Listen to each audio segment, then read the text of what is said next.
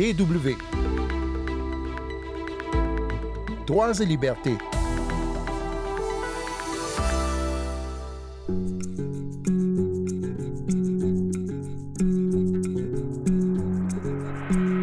Il n'existe pas de statistiques fiables sur le nombre d'esclaves qui existent encore en Mauritanie. Les Haratines sont des esclaves et leurs descendants, ils ont moins de droits que d'autres citoyens, sont exploités et discriminés encore dans les sociétés euh, traditionnelles du pays. Cette semaine, pour en parler, nous recevons Maître Elid Mohameden Barek. Il est avocat et il appuie notamment l'ONG SOS Esclaves. Sandrine Blanchard au micro. Bonjour tout le monde.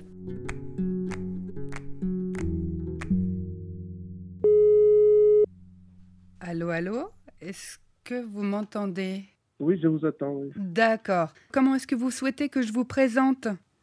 Vous me présentez en tant que donc, avocat, donc euh, défenseur des droits de l'homme et député à l'Assemblée, donc euh, opposant. À quoi est-ce que ça correspond d'être esclave aujourd'hui en Mauritanie? Qu'est-ce que ça veut dire?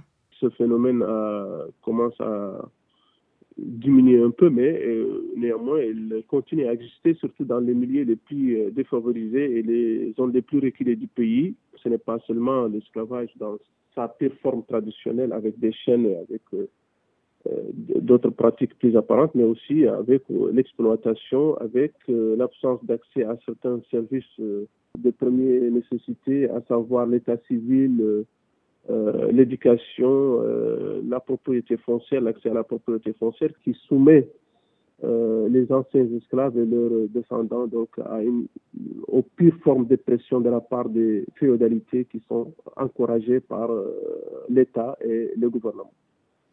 Donc, vous dites les anciens esclaves et leurs descendants, ça veut dire que c'est un, un, statut euh, social héréditaire? Oui, on le sait. Donc, les Haratines, qui sont les descendants de ces esclaves, et aujourd'hui qui sont les victimes euh, de la pauvreté, euh, même si d'autres couches de la population en souffrent, mais eux sont les premières victimes Donc vous diriez, de la population. Vous diriez que l'élection euh, du, du, président El Khaswani en, en 2019 n'a pas changé la condition des esclaves en, en Mauritanie?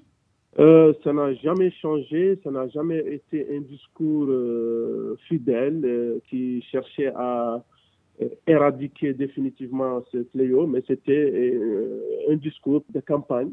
Et très vite, on s'est rendu euh, compte que les grands projets, même les financements sur le budget de l'État, n'arrivent pas aux vrais bénéficiaires. Le gouvernement Razouani, donc l'avènement Razouani, a suscité un grand espoir sur cet aspect, donc avec la promesse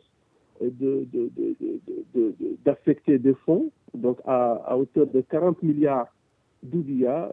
Et aujourd'hui, euh, ces 40 milliards d'Oudia étaient destinés à financer des logements sociaux, euh, l'éducation, l'école, la euh, réforme foncière en faveur des descendants d'esclaves et les, les, les, les, composantes les plus défavorisées du pays. Mais aujourd'hui, on voit que vraiment ces fonds n'ont pas été donc envoyés donc euh, aux bénéficiaires euh, potentiels qui sont les pauvres gens, les haratines, les esclaves et les anciens esclaves. À votre avis, que devrait faire un, gouvernement pour éradiquer définitivement l'esclavage en Mauritanie? Parce que c'est quelque chose qui est très très ancré dans la société.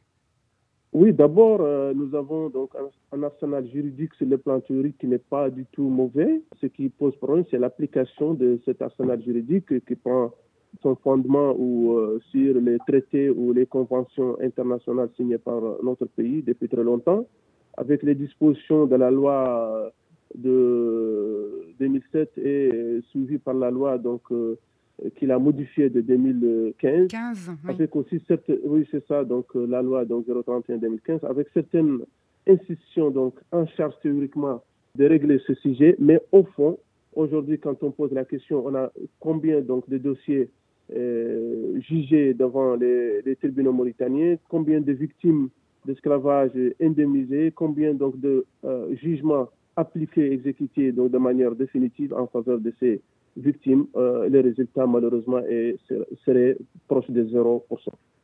Et il y a tout un discours aussi qui s'est mis en place qui utilise euh, la religion pour euh, justifier de l'esclavage. C'est une manifestation donc encore euh, de cette réticence qui a toujours existé. Je disais que les structures féodales, dont certains nourris par cette interprétation entre parenthèses de la religion qui n'existe nulle part, euh, qui est contraire au principe de la justice, l'équité et l'état de droit.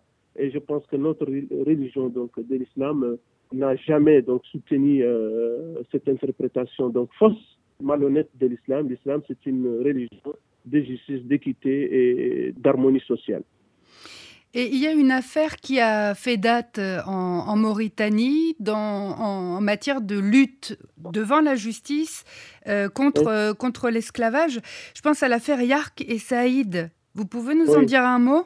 De quoi est-ce qu'il ah s'agit? Oui, oui c'est un dossier donc, que j'ai défendu donc, pendant huit ans devant des magistrats qui sont réticents, des magistrats qui, qui sont d'une assise sociale qui, qui, qui résiste à la lutte contre l'esclavage et des magistrats aussi euh, soutenus par un discours de négation par rapport à la question de l'esclavage. Et je pense que c'est un dossier qui marque d'abord euh, la fermeté des militants des droits de l'homme euh, à lutter contre l'esclavage.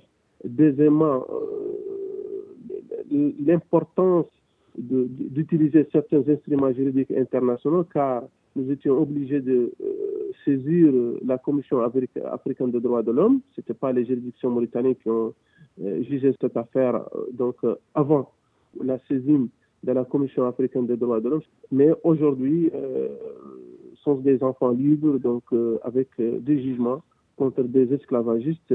Donc la bonne nouvelle que c'est Saïd et Yarg aujourd'hui sont libres, donc ils se font donc un cursus de vie extraordinaire, ils sont dans l'école Saïd cherche à être donc prochainement avocat, donc c'est donc un peu pour défendre les, esclaves et les fils d'esclaves.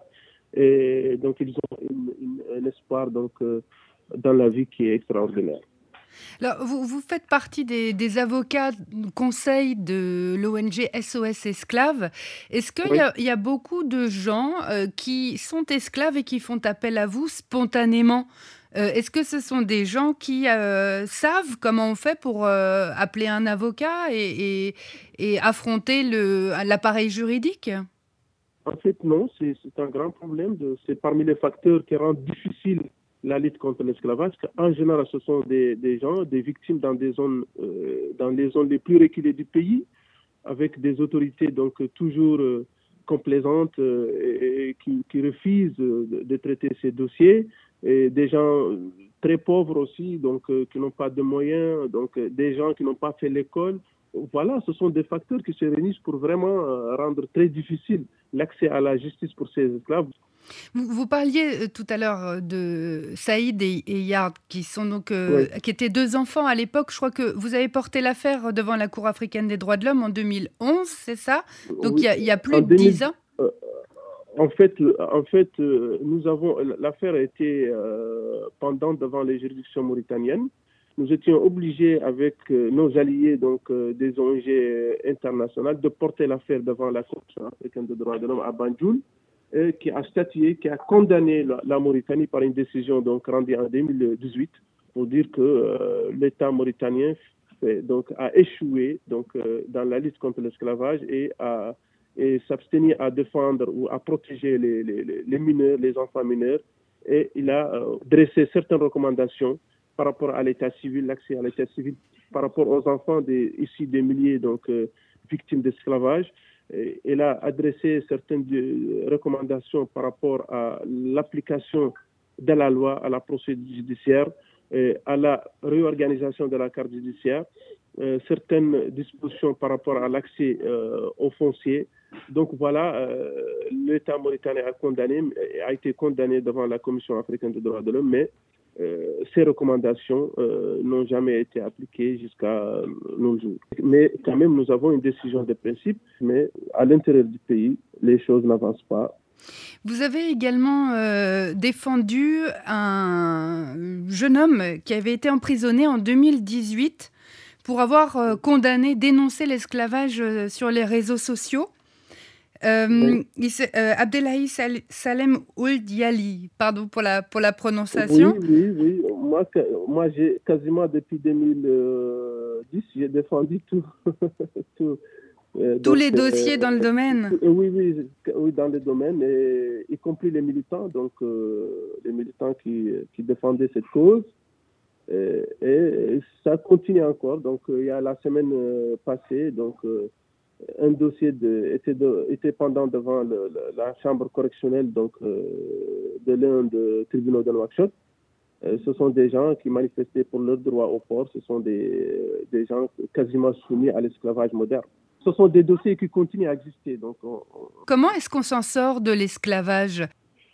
Euh, D'abord, comme je l'ai dit, par une réelle volonté donc, politique, un discours politique fort, avec euh, des euh, politiques économiques destinées à, financer des projets en faveur de cette communauté, euh, faire donc aussi une lutte contre les discours qui se basent sur la religion, c'est un faux discours qui se base sur la religion, mener une réforme foncière rapide et, et, urgente aussi, car parmi les manifestations donc, de la marginalisation de la communauté haratine, c'est l'absence d'accès à la propriété foncière.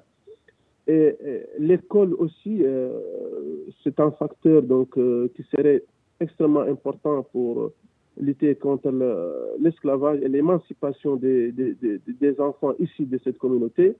Et voilà, je pense, avec aussi euh, euh, une, réforme de la justice en vue de, de, faire appliquer vraiment les dispositions euh, de la loi et des, des traités internationaux. Merci beaucoup. Merci. C'est la fin de cette émission. Merci à vous de l'avoir suivie. Vous pouvez la podcaster sur euh, les plateformes habituelles de balade diffusion. Vous pouvez aussi vous rendre sur notre site internet dw.com/français pour la réécouter ou écouter les autres épisodes de Droits et Libertés. Merci à Maître Elid Mohamed Barek et aussi à la Société pour les peuples menacés de Göttingen en Allemagne. On se retrouve la semaine prochaine et d'ici là, ne lâchez rien.